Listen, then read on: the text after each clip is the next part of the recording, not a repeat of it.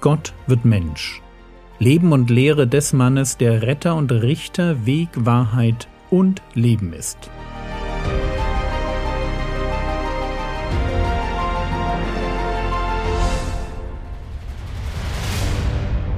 Episode 176 Die Friedensstifter Wie sieht der Weg zum Glück aus? Also dem Glück, das Jünger Jesu in einer Welt finden können, die am Abgrund steht, weil das Böse in ihr am Wirken ist. Eine Welt, die sich verliert an Ungerechtigkeit und Hass und Krieg. Die Antwort könnte nicht herausfordernder und gleichzeitig göttlicher sein. Matthäus Kapitel 5, Vers 9 Glückselig die Friedensstifter, denn sie werden Söhne Gottes heißen. Friede ist definitiv ein ganz zentrales Thema in der Bibel. Wenn der Messias im Alten Testament verheißen wird, dann wird er von Jesaja als Friedefürst bezeichnet. Jesus kam auf die Erde, um Frieden zu bringen. Und was verheißt er seinen Jüngern? Johannes 14, Vers 27 Frieden lasse ich euch, meinen Frieden gebe ich euch. Nicht wie die Welt gibt, gebe ich euch. Euer Herz werde nicht bestürzt, sei auch nicht furchtsam. Jesus bringt Frieden. Und so wird Friede zu einem zentralen Thema der christlichen Verkündigung.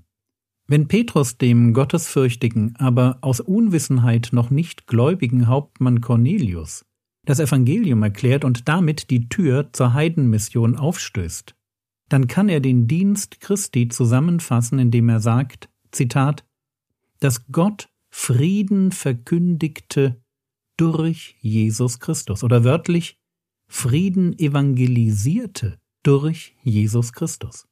Der Herr Jesus steht als Sohn Gottes für Frieden. Und weil wir als Christen alle Söhne Gottes sind, Sohnschaft im Sinn von Status oder Familienzugehörigkeit.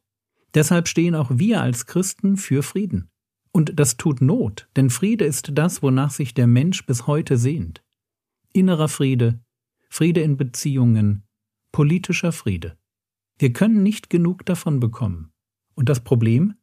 Wir wollen Frieden, aber wir machen ihn ständig kaputt. Ein bisschen Hetze hier, ein wenig Gemeinheit dort, ein kleiner Scherz über das Aussehen oder vielleicht ein echter Wutausbruch? Egal.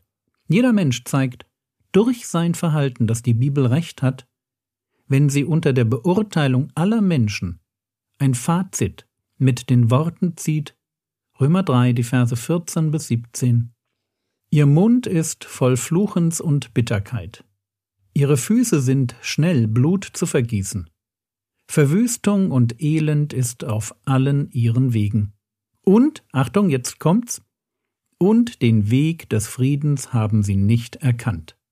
Da haben wir das. Den Weg des Friedens haben sie nicht erkannt. Soweit zum Problem, oder wie ich es mal gelesen habe, Friede ist jener ruhmreiche Moment in der Geschichte, in dem alle innehalten, um nachzuladen. Dabei liegt das eigentliche Problem des Menschen in seiner Beziehung zu Gott. Krieg, Streit und innere Unruhe sind das Ergebnis eines gottlosen Lebens. Vor seiner Bekehrung zu Gott ist der Mensch ein Rebell. Er lebt nicht neutral, sondern in Auflehnung gegen Gott. Es herrscht Krieg. Und können wir uns vorstellen, in welcher Gefahr ein Mensch steht, der Gott zum Feind hat? Gott könnte seine Feinde einfach vernichten. Aber er tut es nicht. Gott wartet, Gott hat Geduld, ist langsam zum Zorn und will, dass möglichst viele Menschen ihre Füße auf den Weg des Friedens richten, dass sie das Evangelium des Friedens hören, verstehen und den Herrn des Friedens, das ist Jesus, in ihr Leben aufnehmen. Und vor diesem Hintergrund, dass Gott wartet, lesen wir Matthäus 5, Vers 9. Glückselig die Friedensstifter, denn sie werden Söhne Gottes heißen. Beim Thema Friedensstifter kann man in zwei Richtungen denken. Wir können die Aufforderung so verstehen, dass wir Menschen miteinander versöhnen oder dass wir Menschen mit Gott versöhnen.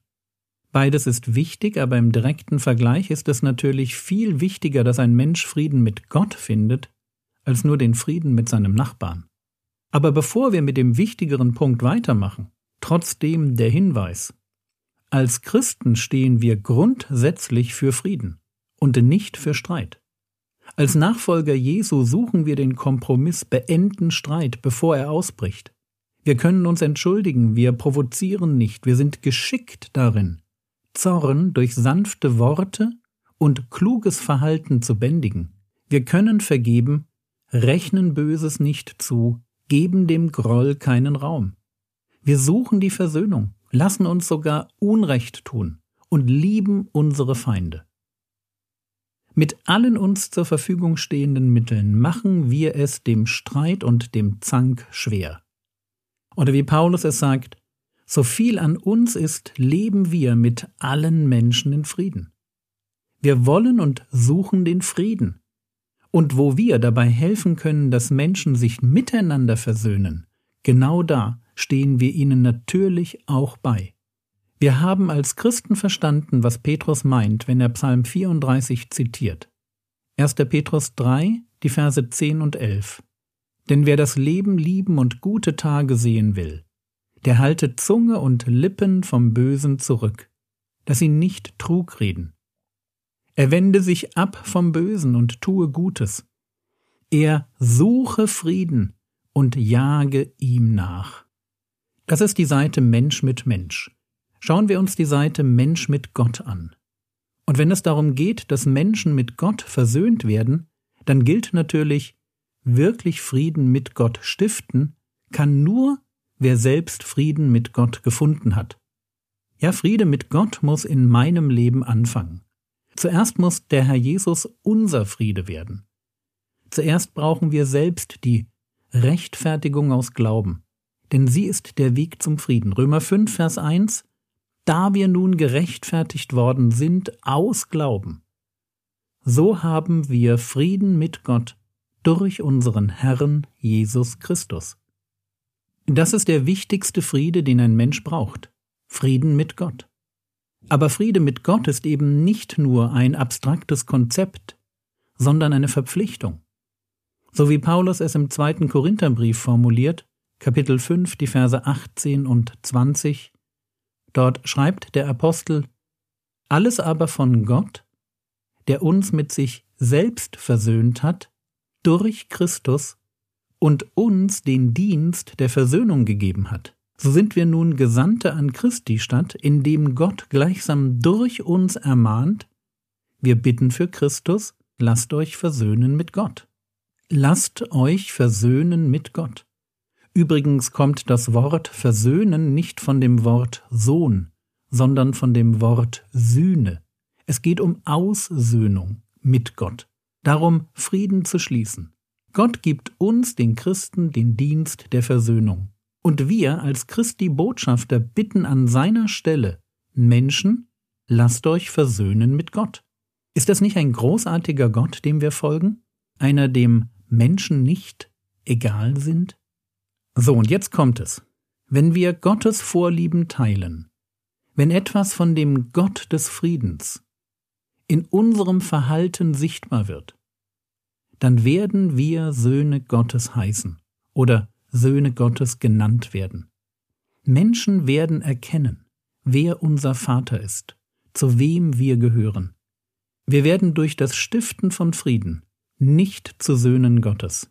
Das sind wir durch den Glauben, durch eine neue Geburt. Aber Menschen werden merken und anerkennen, wessen Charakter wir haben, wenn wir mit unserem Leben für Frieden einstehen, so wie Gott es selbst getan hat.